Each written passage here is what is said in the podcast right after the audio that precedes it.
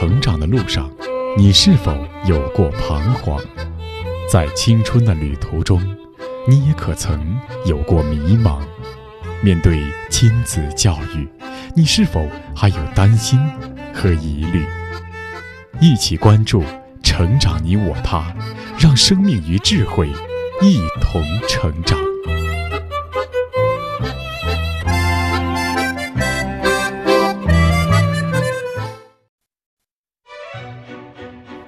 海内外的各位听友，大家好，欢迎来到《成长你我他》，我是您的朋友钟庆。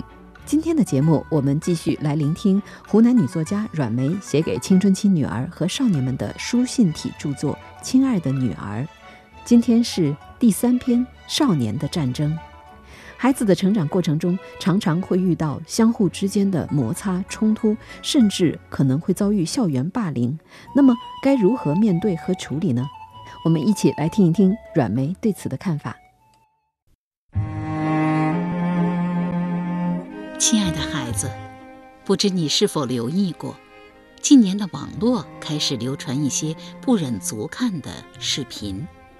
画面上，男孩对男孩、男孩对女孩、女孩对女孩实施的各种野蛮的身体欺凌，有的用拳脚，有的用烟头、皮鞭。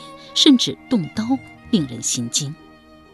那么年幼的他们，却以令人无法置信的残忍来对待弱小，或以大众之力对付势力不均的小众。互联网似乎成了少年暴力的传道士，曾经刻意躲藏起来的恶，被自己故意拍成视频在网上传播。一些孩子竟乐意将自己的恶大白于天下。我真的不理解，现在的孩子怎么了？是永无止境的书案苦读，压抑了成长年龄原本有的爱伤情伤，抹杀了天性中最珍贵的悲悯、仁爱之心，还是无处发泄的青春之痒、青春之伤，选择了以欺凌同龄人的惨重代价来吸金呢？暴力。这个人人内心或多或少会有的恶，是谁打翻了这个潘多拉魔盒，制造出一次次令人扼腕的恶果？有的孩子在网络暴力的直播后痛苦的离去，更多的孩子在网络暴力中背上沉重的心理阴影。校园暴力成为无处诉说的少年之伤。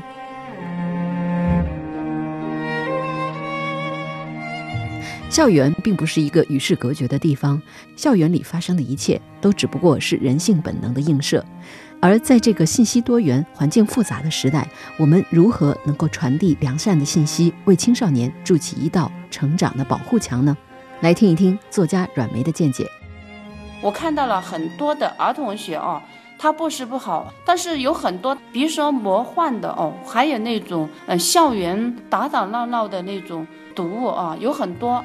我觉得读过以后，他不会给孩子留下思考和反思，然后呢，他会有一种暗示，就是说生活就是如此轻飘。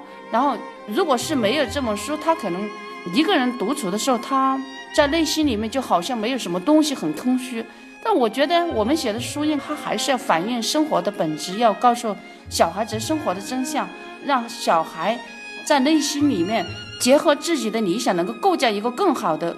更有高度的一个精神的高地与一种追求，我觉得。您觉得我们的作家群体应该写一些什么样的作品，才能够更好的引导孩子们的成长？我觉得，作为一个作者吧，比方我自己哦，我觉得第一呢，拉比呢，他是有非常重的责任的，不是像说话，只跟一个人说话，一个群里说话，这是对所有的一个读者说话，他应该是有一个责任的。所以在作品里面，必须要体现一个。没有功利的一个责任，在目前青少年读物、儿童读物有大的市场的情况下，作为一个作者不能太功利，应该把社会责任和社会的效应放在第一位去追求。因为我写这本书的时候，很多出版社也约过我，他要我写那个校园小说，有的就是一个月可以写一套，写四本，但是我这本是写了两年，应该说啊。我觉得，如果是啊，我们大部分作者都把这个责任放在第一，对读者负责的话，而不是追着市场跑的话，我觉得，对于我们下一代的青少年，一定会给他们构架一个更好的一个精神世界。其实，作家我觉得他也可以改变世界，包括除了作家自己的追求的自觉以外，呃，创作的这种自我的一种约束，这种努力的方向的约束以外，还需要。包括媒体的，包括我们，嗯，一些激励的一些政策，这样子的话呢，它会有一个很好的转变。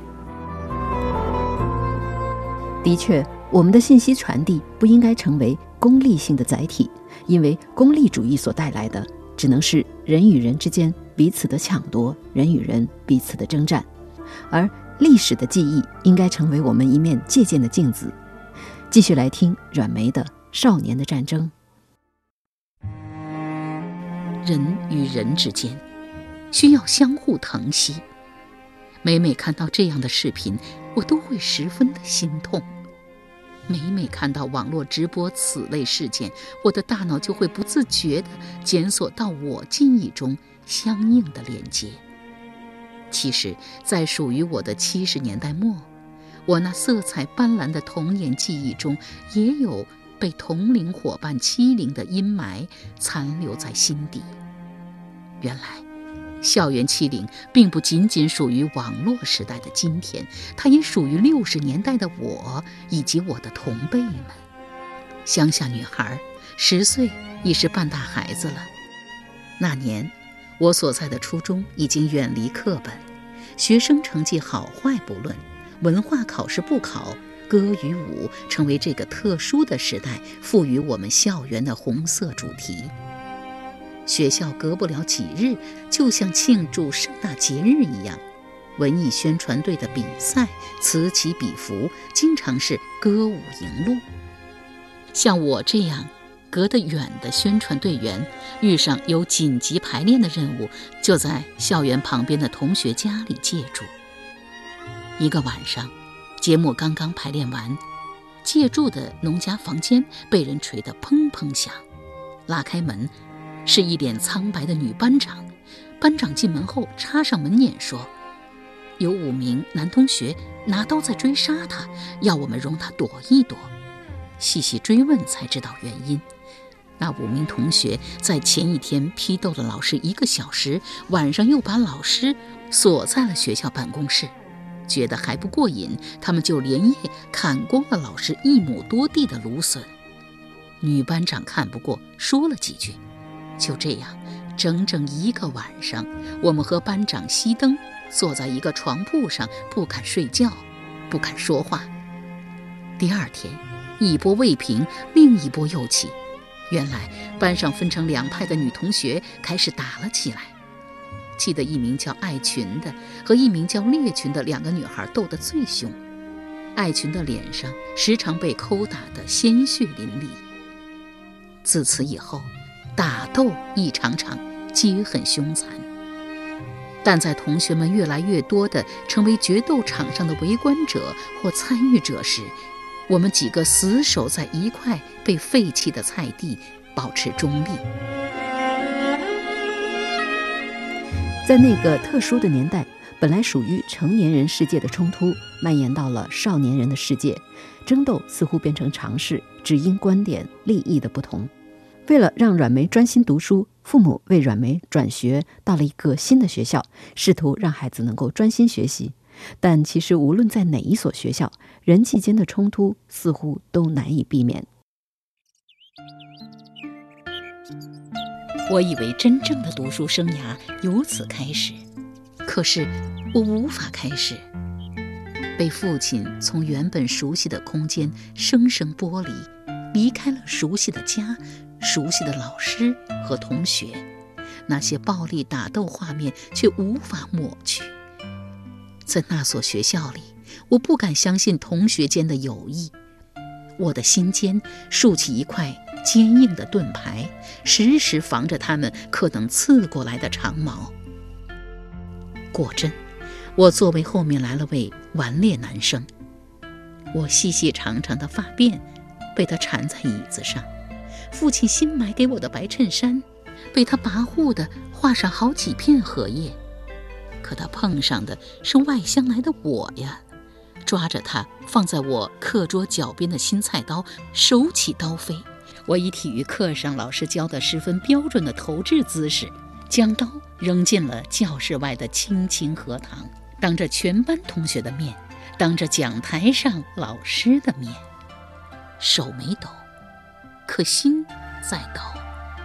站在讲台上正讲着课的老师，将嘴巴、眼睛都张成 O 型，于无声处，一道白光闪过，他不得不停下了讲课。后来得知，这个平时极其威严的矮个子小男人，居然是学校的副校长。后来还得知，他是我后座男生虎子的亲叔叔。飞刀事件发生后，虎子叔叔等不及下课，赶紧跳下荷塘摸刀，摸了好半天也没摸到那把刀。那把菜刀是新的，那是虎子家唯一的一把切菜刀。虎子带到学校来，是为最后一堂劳动课准备的。下课后，虎子被叔叔打了个半死。那一次，我没有受到学校的处分，而且在第二天，小伙子写了字条向我保证，他再也不会缠我头发，再也不会在我的衣服背后画荷叶了。我以自己的方式赢得了与同学的第一场战争。可不是所有的战争，我都能赢的。男生郑杰居然鞭打了我，是可忍孰不可忍。这件事发生在飞刀事件后不到一个月。可气的是，我居然没有任何办法去对付他。那天下课铃一响，我从课桌前起身往后门处走，却被正胡闹着的男生郑杰堵住。郑杰。坐在教室最后一排，挨着他坐的是女生圆圆。我冲向后门的时候，亲眼看见了圆圆的书本被他推落一地，可他并没打算帮圆圆捡起。圆圆很生气。我决定上前仗义直言，何况这么多学生都被他堵在里面出不去呢。没料到，还没等我把话说完。郑杰看出了我的意图，解下腰间的皮带，唰的一下，鞭梢就飞上了我的脸。幸亏头偏得及时，不然当即破了相，毁了容。